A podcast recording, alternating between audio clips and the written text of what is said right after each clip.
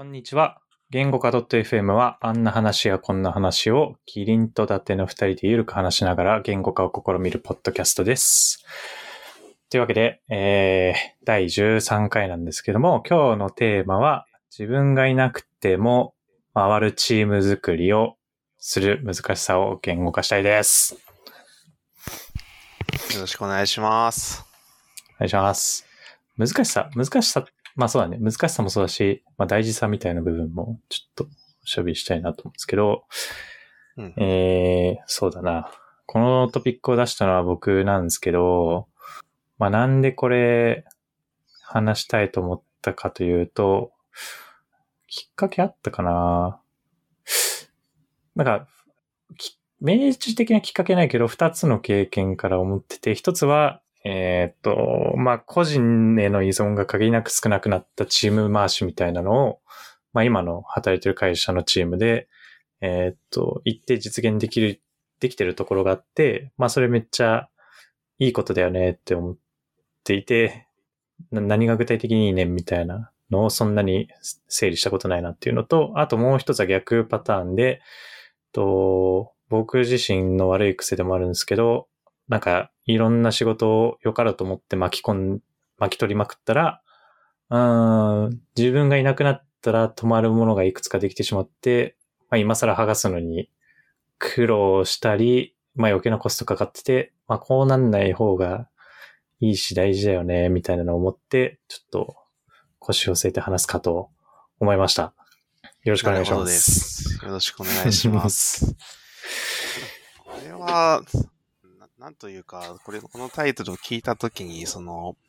うん。まあ多分ち、俗人化してないっていうか、そのチームが、チームメンバーだったら誰でもできるようにした、それが良かったねっていう話と、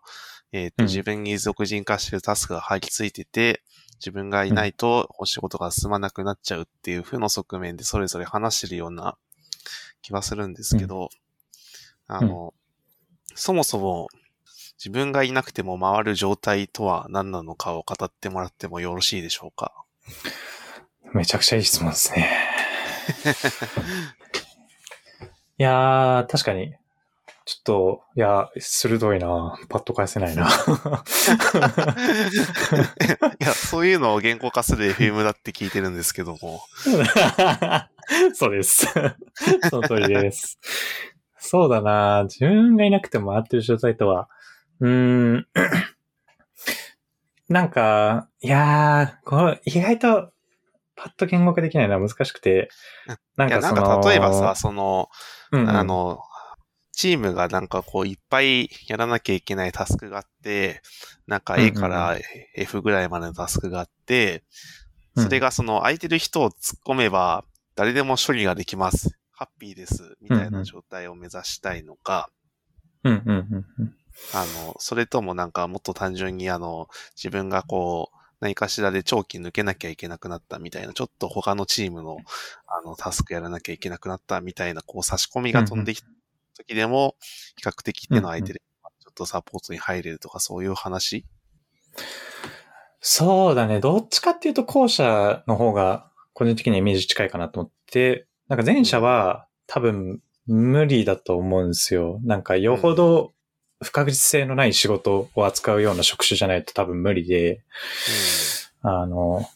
だから、まあ極端な話、LINE 工場とかのスタッフは、ま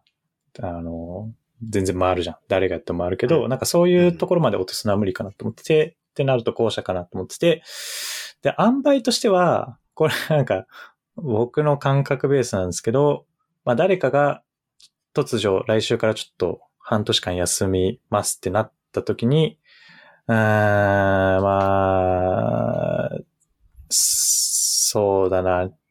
まあでもそれ引き継ぎの話か。まあいいや、えっと、喋り、喋り出しちゃったんで続けると、えー誰かが来週から半年休みます、休みますってなった時に、えーまあその人の穴を埋めるのに、まあ2週間から1ヶ月ぐらいで穴を埋められるような状態かなっていうのと、まああと喋りながらちょっと思ったのは、まだそれはなんかその人が抜けた時の観点みたいなところだけど、あとはその、なんだろうな。まあチームが、チーム自体が、あの、まあ、一周をインプットしてそれをひたすら解決するマシンだとするんであれば、その、チーム内のメンバー一人とかが抜けたときに、まあその、まあ、スループット、スルー、まあ多分処理できる量は、あの、減ると思うんだけど、マンパワーが減るから。でも、その処理できる一瞬の質は変わんないみたいなのが、自分が思ってる、その、なんだろうな。自分がいなくてもあるチームみたいなところかな。で、なんか後者の方が個人、ちょっと、なんか例えとしてはしっくりし、きた気がする。喋りながら。うんうん。うん、じゃあそれをなんかこう、その状態って結構さ、レベル高い話だと思っててさ、うん、うんと、要は割と、もともとチームがその専門性に合わせて分けられたりとかしてる話だと思っていて、そうすると、あの、なんかこう自分が入れなくなっても、そのキャッチアップから含めて任せられる専門性を持ったメンバーが揃ってないとそれってできないじゃない。うんうんうん。それはそうね。じゃあ解決法は自分と同じくらい専門性を有している人をかき集めればできるんですかって話になるんですけど、その辺はいかがなんですか、はい、いや、その辺、いや、いい質問しか来ないですね。なんか 僕はなんかその、かき集めればいいかどうかで言うと、まあ半分イエスで半分ノーかなと思ってて、まあ確かにかき集めれば一定その自分がいなくてもあるよねっていう状態を作れる可能性は上がるけど、と半分ノーの理由としては、その、なんだろうな。まあ、本当に自分と同じスキルセットを持つ人が入ったとしても、その人がきちんとすぐにレールに乗れるような仕組みとか、あの、なんだろうな。まあ、仕組み、仕組みってちょっとチープなことだけど、まあ、仕組みとか、なんかチームとしての機能みたいなのがきちんと備わってないと、あの、なんだろうな。いや、むず、難しいな。その自分が言うところの、まあ、誰かがいなくても回るチームっていうのは作れないんじゃないかなって気がしている。なんか、そうだね。で、なんか具体、具体例をきちんと出して喋って地に足つけた方がいい気がしていて、例えばなんだけど、あの、うま、うまくい、僕のチームでうまくいった例みたいな話をすると、あの、と、僕のチームはまあなんか SRE チームとセキュリティチームと QA チームが内部にいるチームにいるんですけど、その SRE チームの回し方みたいなところで言うと、あの、今までは、まあ例えばオンコールみたいなものはなんか特定の人しか受けてなくて、えー、なんでトラブル対応みたいな手順はその人たちの頭の中に閉じていたりとか、じゃあ頭の中に閉じるの良くないからドキュメント化しましょうみたいにドキュメント化したとしても、まあでもなんかドキュメント化したとしてもまあ難しかったりとか、やんないと覚えられないっていうので、まあその人たちが全然剥がれないみたいな。結果として、その人たちが抜けた時に、まあチームのスループっていうのは多分めちゃくちゃ下がる状況だったし、あとはその、まあ SRE だと、用語で言うとなんかトイルみたいな言い方をするんですけど、その、例えば他チームからいろんなインフラ関連の問い合わせが来たり、権限付与をどうにかしたいみたいな話が来た時とかに、あの、なんだろうな。まあ、それが、例えば、クマネティス関連はこの人しかわかんないみたいな暗黙的な雰囲気がチーム内にできちゃってて、まあ、その人にずっと質問が集中して、まあ、最初、結果的に、ま、俗人化するみたいなのとか。まあ、そういうのとかは、じゃあ、あの、割り込みタスクみたいなのは、なんか個人メンションじゃなくてチームメンションしてもらうようにして、チームメンションが来たものは、まあ、デイリー、あの、朝会できちんと全部眺めるようにして、まあ、アサインメントを考えましょうみたいな。で、たとえ得意じゃなくても、まあ、一旦アサインメントして、まあ、チーム内で助け合いながらやって、まあ、ちょっとずつ俗人化を進めましょうみたいなことが結構ワークしてて、まあ、そういうのを、まあそういう仕組みみたいなのが多分きちんとないと、まあ同じスキルの人を10人集めたとしても10人が同じだけのアウトプットを出す状況っていうのは作れないんじゃないかなという気がしてるって感じかな。そもそも、あの、この話の前提として、その俗人化、あの、俗人化しないようにすることがいいことで、あの、俗人化が高まることが悪いことのように、あの、語られていたんだけど、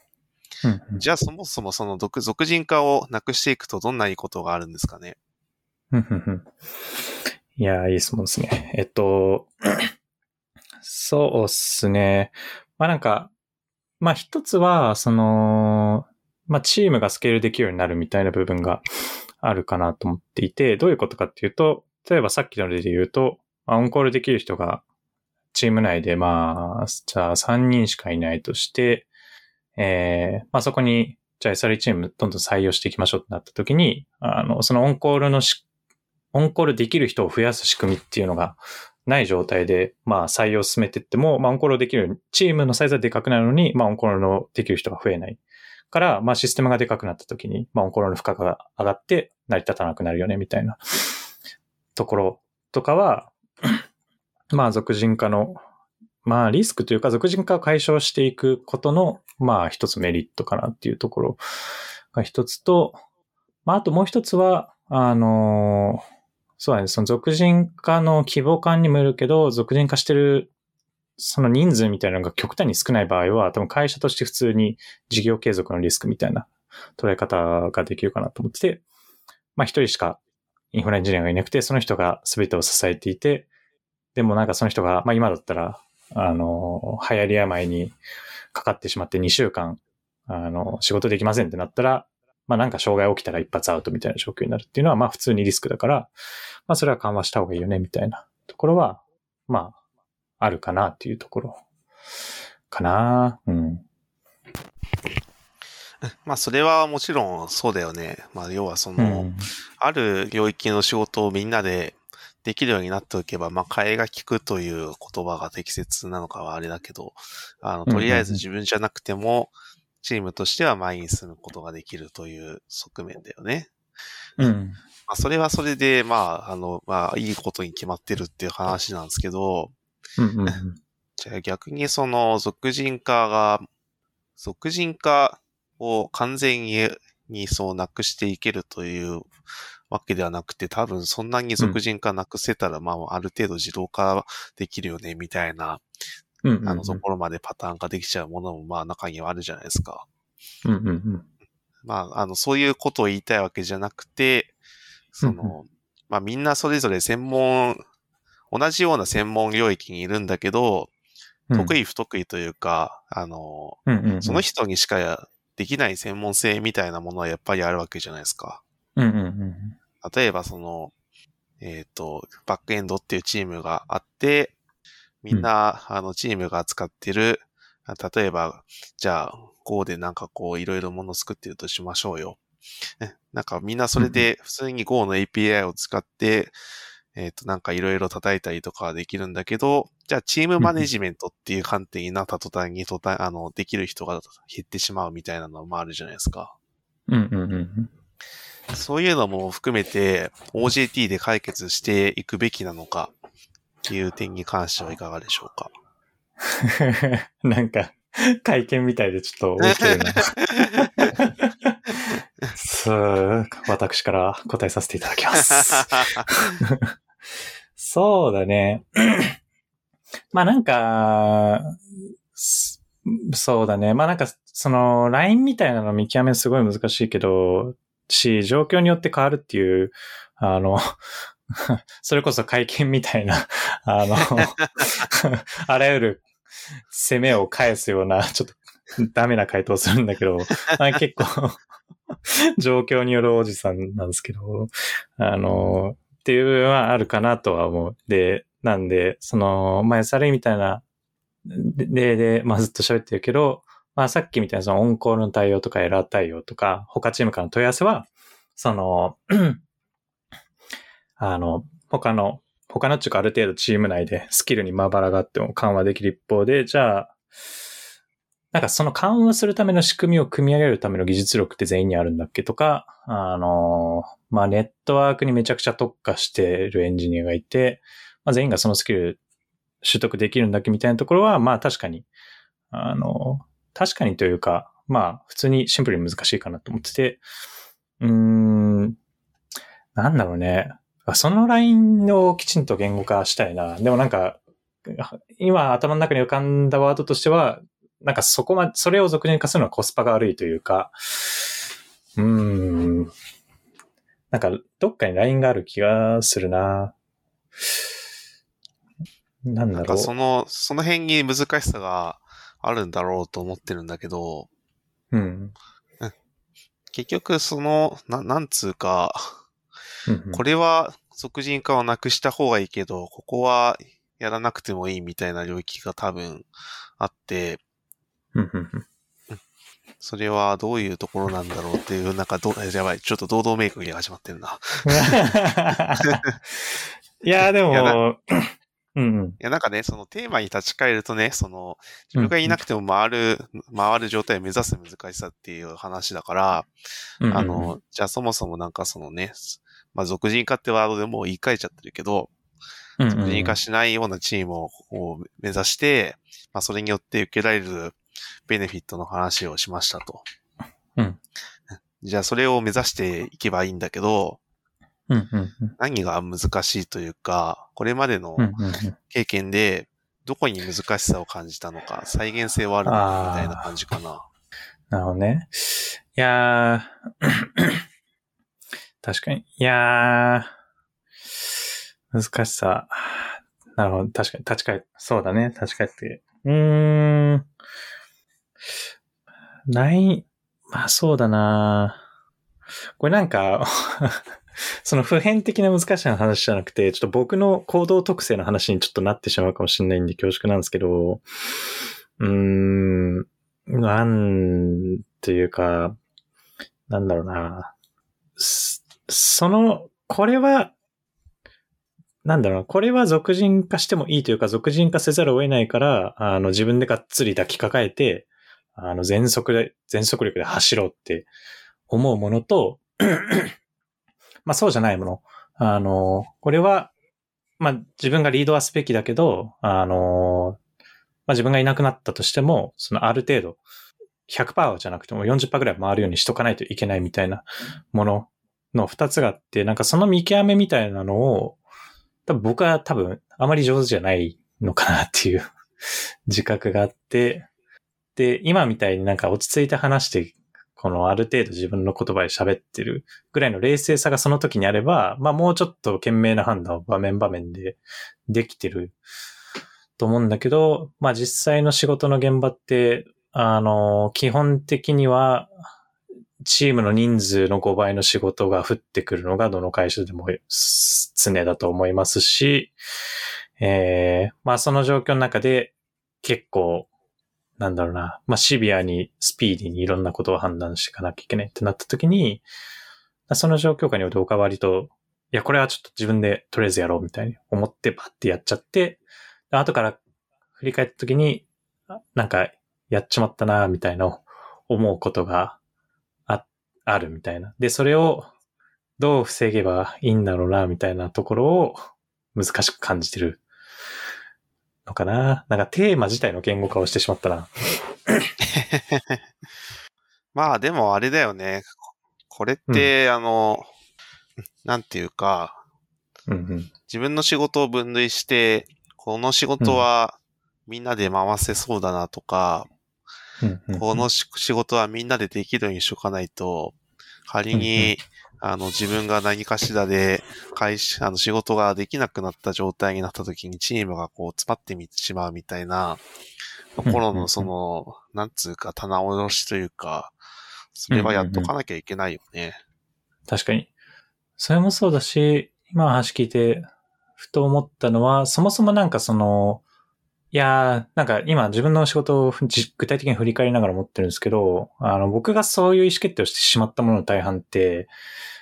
いやー、ちょっと話が発散しちゃうけど、なんかチームの持ち物じゃないと僕が思ったものがすごい多いんですよね。うんうん。で、どう、具体的にどういうことかっていうと、例えば僕は今、その、セキュリティ兼 SRE チームのソフトエンジニアとして働いてるんだけど、そこに、例えば自分が昔開発した、あの、とある機能のトラブルシューティングみたいな仕事が入ってきたときに、まあこれってなんか SRE の仕事でもセキュリティの仕事でもないから、その、僕、チーム、チームメンバーが取り組んでる仕事としては含むべきなんだけど、そのチームが持つべき仕事としては解解釈せずに、なんか自分でハンドリングをしてしまうみたいな、うん、部分があって、なんで、なんかそれはその、いやー今頭の中でいろんなプロセッサーがちょっと 実 あの、いろんな思考が走ってちょっと言葉止まっちゃったんだけど、あの、とりあえずしゃ走り切っちゃうと、なんかうん。言いたかったのは、その、まあその仕事のオーナーシップがまあどうあるべきかとか、その仕事ってその個人でやるべきか、みんなでやるべき、みんなで取り組むべきかみたいな、その機械的な判断をその個人個人が頑張ってするっていう目線で今俺は話しちゃってたけど、まあそうじゃなくて、その、その判断自体をする前に、基本的にはチームの議論のテーブルに必ず載せるような仕組みにするっていうのは、なんか普通にやった方がいいなっていう気持ちになった。だからなんかそれをどう実現するのかわかんないけど、多分機能開発チームとかの、その教科書通りのスクラムとかって、まあ思えばそういう定石が、になってる気がしてて、まあスクラムマスターがいて、まあ開発メンバーがいて、開発メンバーが今何に取り組んでて何困ってるかってデイリーとかできちんと追ったりとか、まあやるものだけがバックログに載ってる状態にするとか、その辺の把握とかがあるけど、まあああいうフレームに頼っることができればいいのかなという気になりました。一旦走り切った。まあでも聞いてると、あれだよね、その、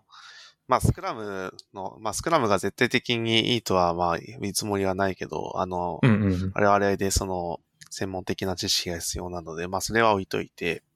うんあの、まあやりたいことは多分そのプロセスの、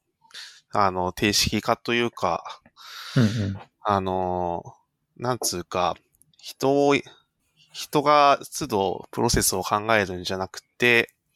うんもうプロセスはチームの中にあって、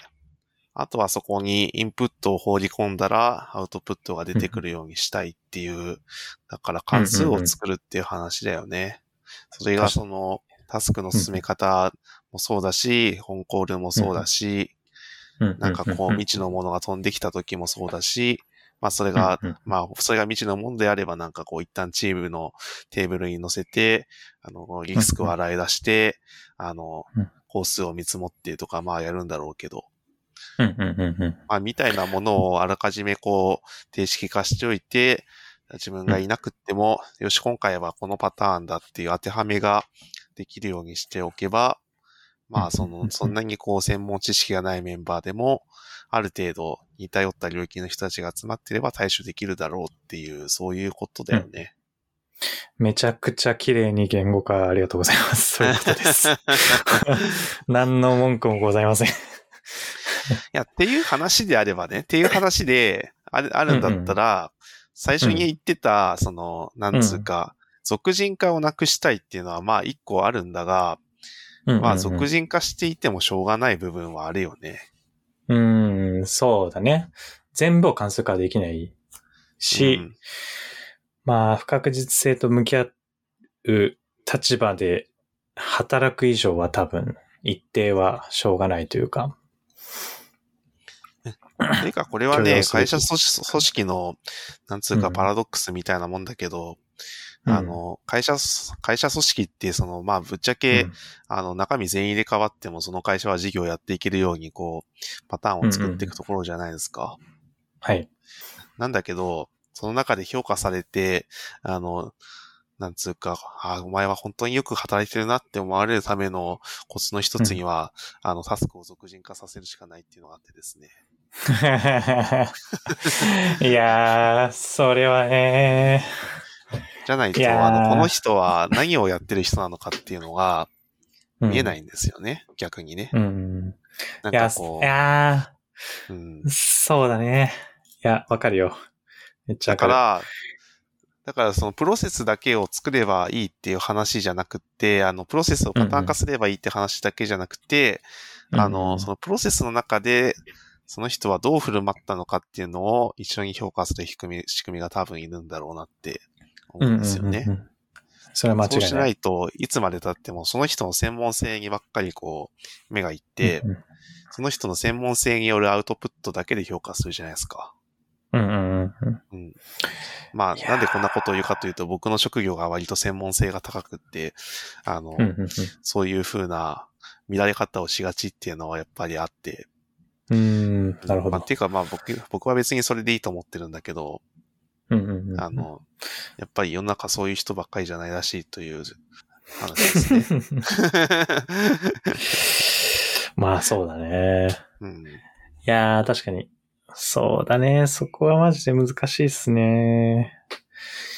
まあでも、言った通り、僕が今んとこ持ってる手札だと、伊達氏が言ってくれたことが、まあ、そうだよねって感じはしてて、まあその、まあ関数に乗っかってるとしても、その時の振る舞いとか、まああとは、うーん、そのどう実現するかみたいな解像度はめちゃくちゃ自分の中では低いんだけど、その、なんだろうな。なんかその、えーっと、きちんと表現を動かした言葉で喋りたいんだが、その、まあ、関数を、再現性のある関数っていうのを作って、まあ、チームメンバーの、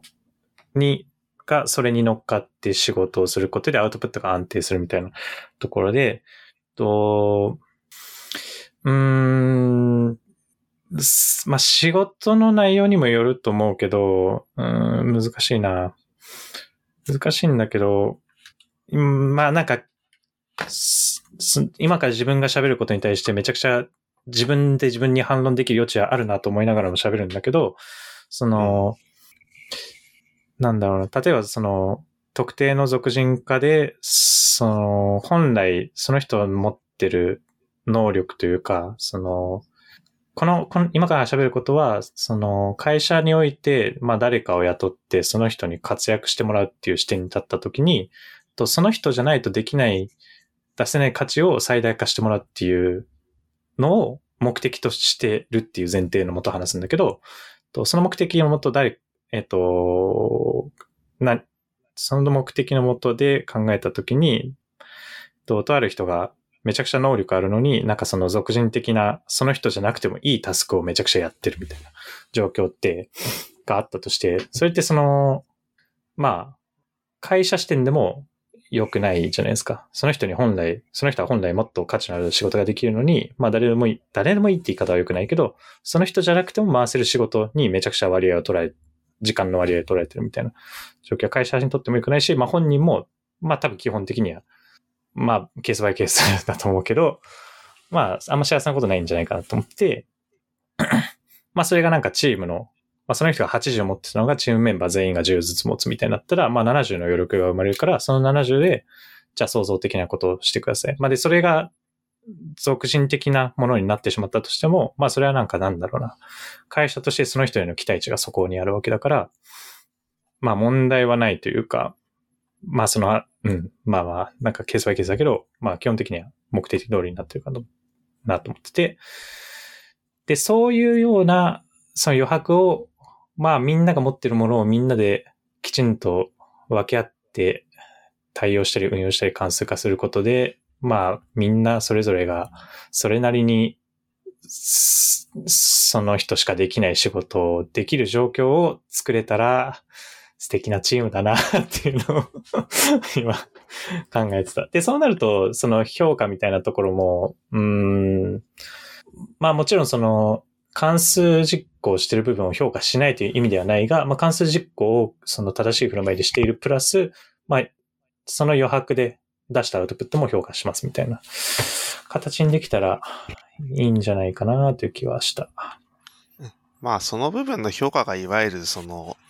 うん。あの、よく皆さんの会社にもあるであろうミッション、ビジョン、バリューに沿って行動しているかってやつですよね。そうだね。あれはなんつうか、その、業務そのものをこう、あの、標準化したものじゃないけども、会社の中でどうやって振る舞うべきかっていうのを、まあ、記したものじゃないですか。うんうん。まあ、それに従って行動できるのかっていうのを評価することによって、その人のアウトプットの、あの、価値をこう上げていくというか、うんまあうんまあ、何が言いたいかっていうと、あの、今話した関数化するってところは、大変なんだけど、あの、できるんですよね。うんうんうん。で、それはどこの会社もやるんですよ。あの、仕組み化とかいう名前でよくやったりするんだけど、まあそこはうん。そこはまあいいん多分できるんですけど、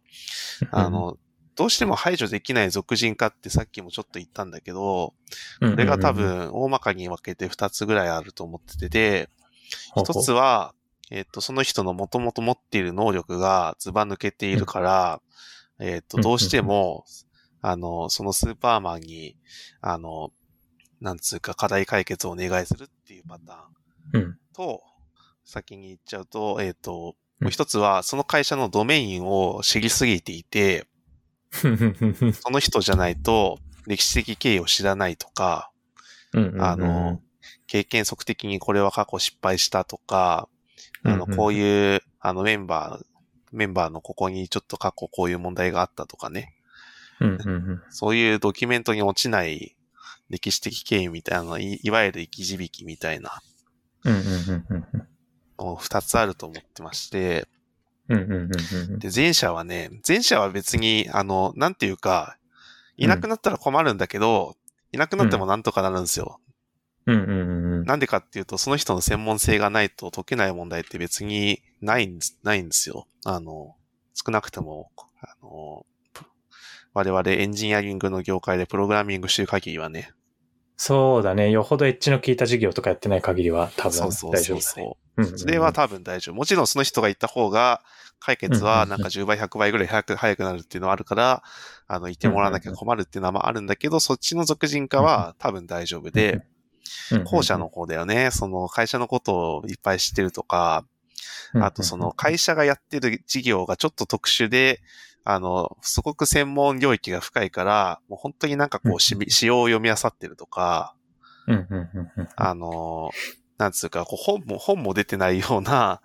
あの、専門知識をめちゃくちゃ持ってるとか、ああ。そういう俗人化の方が怖いんですよね。怖いっていうか、でも、かといって解消できないんですよ。なるほどね。そっか、知識はそうだね。なんか、いや、そうね。なんか、歴史とか、コード背景とかは、いやー、まあでもな、そうだよね。まあ生まれるよね。生まれる。そう、生まれるから、生まれるのはしょうがない。どっちも生まれるからしょうがないんだけど、その後者の方にフォーカスするために、あの、チームで共有できるナレッジとか、そのプロセスの共通化とかをやっておいて、できるだけその影響をなくすように努めることはやっぱやらなきゃいけないんですよね。うんうんうん。確かに。なるほどね。そこにつながるのか。いや、でもそれは間違いない。そうそういやー、そうだね。だから、俗人化をなくすっていう話を今日ひたすらしてきたけど、あの、うんうんその人が抜けてしまって、その、回るようにしたいっていう、その共通、あの、関数を作るってずっと話していた部分は、あの、人が入れ替わっても回る仕組みを作るっていう目的ももちろんあるんだけど、もう一個は、その俗人化している領域を少なくすることによって、あの、その人のしか持っていない会社のドメインとか、専門性に関わる仕事にちょっとフォーカスできるようにするっていうところですよね。うんうんうん。確かに。なるほど。いいな。やっぱ具体の話した方が腹落ちするな。うん。うんうんうんいやー、無限に話せるな そう、なんか今その、今出してくれた切り口で言うと、その、まあその、俗人化を緩和していくみたいなところで、まあドメインとか、あの、ナレッジみたいなところは、とやっていくべきなんだが、多分100%解消は、これに関しても基本ないじゃないですか。なんか、授業の成長が完全に止まって、なんか5年ぐらい待ってくれるなら、みんなそれを覚えられるかもしれないけど、まあそれって基本的にはないし、ナレッジの増えていくペースの方が早いから、まあなんかど、どこからその、どの、どの人が持ってるどの知識がなんかクリティカルなのかみたいな部分をきちんと見極めて優先度つけるみたいなのも、まあどのレイヤーの人がやるべきなのかな。まあでも、まあ会社とか立て付けによるだろうけど、そのそれぞれの目線から見たときにはそういう目線で、能動、能動的に意識的に動く必要があるんだろうなっていうのもちょっと合わせて思いました。まあ、うんうんこれに関して、この、これをやったら絶対にうまくいくっていうのは多分なくて、うん。でもやっぱりこのアウトプットを小さく小さく出してもらうっていうのは結構有効かなっていう気がしてて、まあ、いつか、いつの日か、あの、ドキュメンテーションの話もしたような気がするんですけど、ああ、それは言語化 .fm っていうポッドキャストの第10回質のいい情報を取得発信する方法を言語化したいですね。なんでそんなスラスラ出てくるの？すごいな。目の前に GitHub プロジェクトが ありました。はい。まあなんか、続きください。はい、要はそのドキュメントをこうに、まあ例えばその人が、あの、その専門、専門知識を持った人が、退職することになって引き継ぎ引き継ぎをやってくださいって言ったって、まあもう何かしら会社に嫌気がさしてるわけなんだから、そんな丁寧にドキュメンテーションしないじゃないですか。うん。多分僕だったらしないんだけど、あの、まあでもこまめにやっぱりその、なんか朝会とかでもいいし、あの、まあ、週報、週報書くの嫌だけど、まあ、何かしらこう、テキストに残る形で、こまめにアウトプットすれば、うん、まあ最悪ある日その人飛んだとしても、あの、うん、頑張って追っかければなんとかなりそうじゃないですか。なんとかなるね。うん、そうやって、とりあえず、あの、このポッドキャストじゃないけど、あの、言語化をちゃんとしてもらうっていうのを、なんとか組み込みたいんですよね。なんかさ、意外、なん、なんでかわかんないけどさ、いや、ど、そのドキュメンテーションまあその、以前言語化しましたけど、うん、あの、めちゃくちゃ大事じゃないですか。大、大事だし、僕はなんか自分のためにもなるから結構多分、うん、へ、世の平均よりはドキュメント書いてると自信を持って言えるんですけど、だから、その割になんかめっちゃこの人優秀なエンジニアだなっていう人なのに、人でも、まあ、人でもなんかドキュメント全然書かないみたいな人もたまにいて、なんか、ドキュメンテーションに対するか、なんか価値観と実力がの一中の不一致な、ん？ドキュメントにて、かんだ。ドキュメンテーションに対する価値観と実力の不一致みたいなのがあるなと思って、すごい不思議だなっていうのを思ってる。うん、まあ、どういう軸で評価するかっていう話でしかないなと思ってて。うん、なるほど。うん。だからドキュメンテーションする人が優秀だっていう風な文化にしたらいいんじゃないですかね。なんか、別に、決して弊社のディスでも他社のディスでもないけど、あの、いい、かっこ、まあ、かっこいいというか、本質的なバリューズも大事だけど、僕会社立てるなら、アウトプットしろっていうバリューを 入れようかなって気持ちになったわ。まあ、あの、その回でも話したけど、だからちゃんとドキュメンテーションすることに対するインセンティブがあればいいと思うんだよね。それは普通に会社がそのアウトプットというかドキュメンテーションを評価しますということに他ならないので。うん、うん、うん。うん。いやー、そうだね。いやー、会社って難しいな会社というかあれだよね。人間が集まったら、あの、怠惰なやつもいるし、頑張るやつもいるしっていう話だよね。あそうだね。まあ、ドキュまあそうだね。ドキュメント書かない人を怠惰とは言い切るつもりはないけど、まあでも、うん、まあ、多様性ですか、これも。うん。まあまあ、あの、ドキュメンテーション大事だからといって、こう書いてない人をこうなんかね、あの、問い詰めたりとかさ、あの、こう過激にやるっていうのはちょっとまたそれは度が行き過ぎてる話だから、まあ結局バランスでしかないんだけど、うんうん。うん。まあなんつうか、あの、ドキュメント書かないと結局困るのはじ、あの、将来の自分だと思っているので。うんうんうん。そうだね。確かに。さっき第10回って言ったけど、第11回でもドキュメントの話したな。うん。まあ、まあ、結局このポッドキャストはね、あの、どこでも同じ話をしてるんですよ。皆さん、気づきかと思いますが。13回も聞いたらもうさすがに皆さんお気づきですか？大体ね、我々のなんかこうね、思考の癖というかね、その辺が分かってきたんじゃないかなと思うんですけども。いやー、面白いななんか、それ超かっこいいな全部聞き返したら、よーく聞いたら全部同じ話してるみたいな。あ、そうそう。めちゃくちゃ作詞この、この癖は、あれなんですよ、うん、こう、ね、あの、聞いてる皆さんに、あの、学んでほしいんじゃなくて、ただ我々が言語化したいだけで、強いては、あの、この忘れっぽい我々二人が将来聞いた時にちゃんと話を思い出せるようにということで撮ってあるんですよ。おじいちゃんになった時にね、あの話どうしたっけなーって言って。いや、おじいちゃんになんなくてもね、もう1ヶ月さえ打つともう危ういよね。まあ、表の話はね正直さっきのあのドキュメントの話、あ、話したわって伊達氏に言われて思い出したそうでしょ？もん。うん、そんななんか13回とか言われたけど、13、このまで12回その、何をタイトルにして話し方のかちょっともう危ういので、まあそれくらいもう、あの人間の記憶っていうのは曖昧なんですけど、はい。まあそんな感じで同じ話ばっかりしてるんですけども、あの、今日もあの13回目の同じ話を聞いていただいてありがとうございましたということでね。ありがとうございます。あの、多分第30回ぐらいで、あの、30回分のベン図書いてどんぐらい被ってるかちょっと うん。ツイートするわ。結構被ってる気がすんな まあ、すり込みが大事ということで、はい。